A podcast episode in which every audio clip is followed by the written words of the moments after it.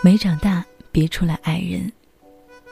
丁丁章，你要是有个过于聪明的妈，你必然没法骗她。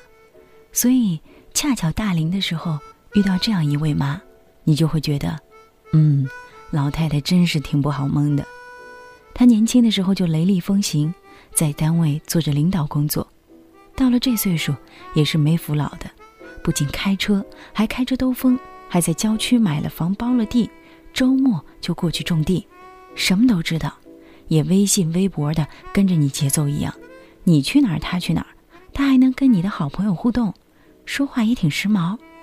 雪莲阿姨一举成名，在自己女儿电台节目的某次描述里，雪莲阿姨太时尚了，晚上也玩断食。女儿在节目里说了这事儿，搭档说：“你拉开大衣柜看看，是不是里面藏着天山雪莲呢？”结果老妈紧跟着听了。回来就说：“嗯，我们家还真是有雪莲呢。”雪莲阿姨由此得名，她女儿我们就叫她小雪莲吧。小雪莲人高马大的，非常的直爽。我写的好多人，其实都是她一个人。后来我还以她为灵感写了一个剧本，剧本里她找到真爱，被一个摄影师追得无处躲、无处藏的。现实生活当中倒是有点困难，不是她不好。而是女的，一旦坚强果敢，而且勇猛，男的就都缩了。小雪莲呢，动静还有美感，有点像《破产姐妹》里波兰女的那个范儿，嗯，就是那么高大好看。雪莲阿姨安排她相亲，有时候也鼓励她去找老外，更狠的时候说：“你不然找个二婚的也行。”我理解他妈，但我更理解她，爱这件事儿。有时候真是着急不来，加上男的可选的也没那么多，好多还不让你选，被别人选过的，也不大好再选了。小雪莲不能凑合，可结婚渐渐变成了家庭事件。从我有限的获取信息渠道了解到，他爸孔武有力没有出声，雪莲阿姨倒是直面现实，不停的安排机会。这一次又安排了一个，面相还可以，不像坏人。说话呢也慢条斯理的，没啥动作的时候显得很有思想的样子，就是慢，有点迟疑。跟小雪莲风风火火相比，确实有点龟兔赛跑。两人试着相处，在这个阶段，小雪莲是收了火的，觉得自己也不能光挑，实在是也想要孩子了，爹不那么重要，这是实在话。反正就是这么不温不火的处，对方也没说行。也没说不行，两个人的状态大概是像冲了忘了喝再喝已经不热的那种茶。小雪莲有点不高兴，觉得对方真是不积极，这是对自己价值的不认可。她没法忍受一段不明不白的关系，就找对方谈了一次，说能不能好好的。对方说行。是的，一般一开始有问题的感情，后面呢只会问题更大。我不认为有磨合这件事儿。磨合过来的，伤筋动骨。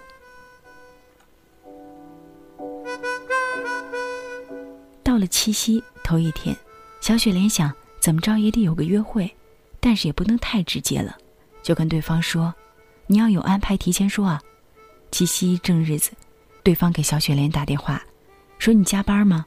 小雪莲说：“不加呀。”对方沉默了一下，小雪莲只好接着问：“不加班，你有安排吗？”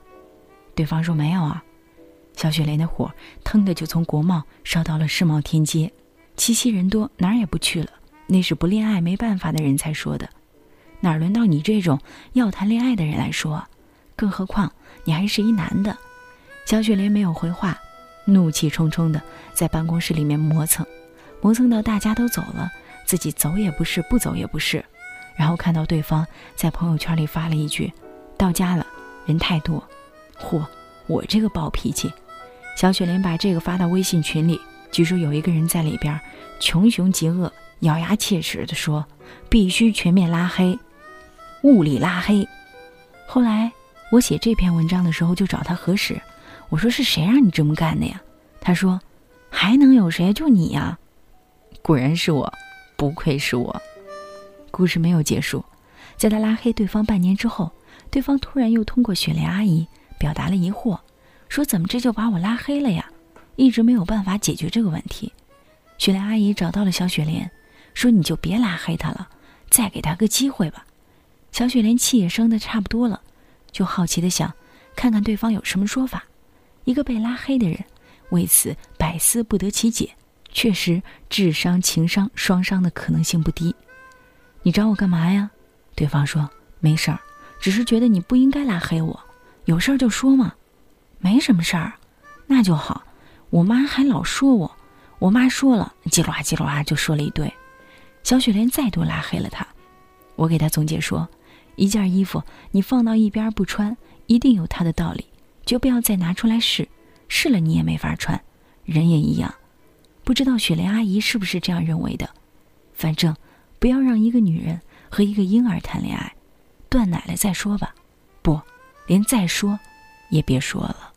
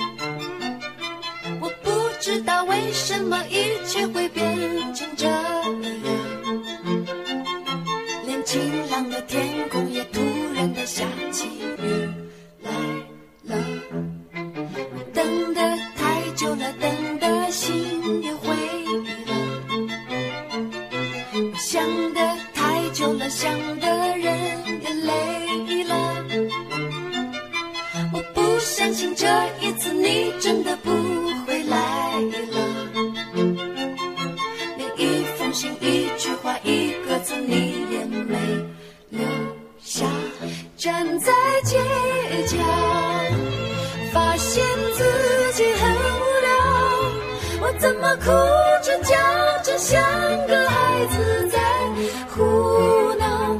我该微笑，还要有一点骄傲。就算是没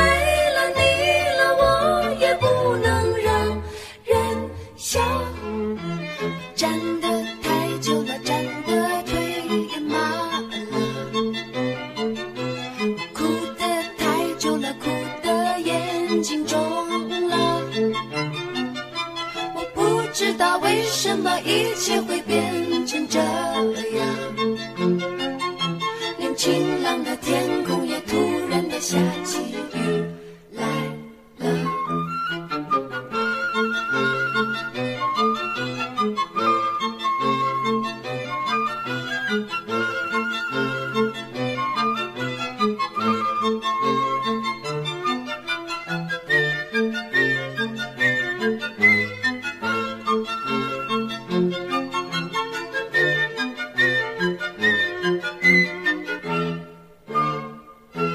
站在街角，发现自己很无聊。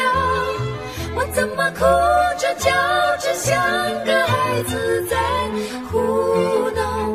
我该微笑，还要有一点骄傲。就算是没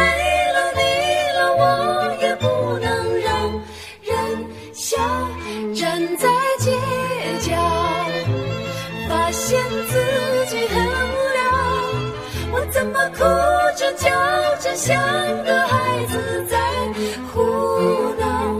我该微笑，还要有一点骄傲。就算是没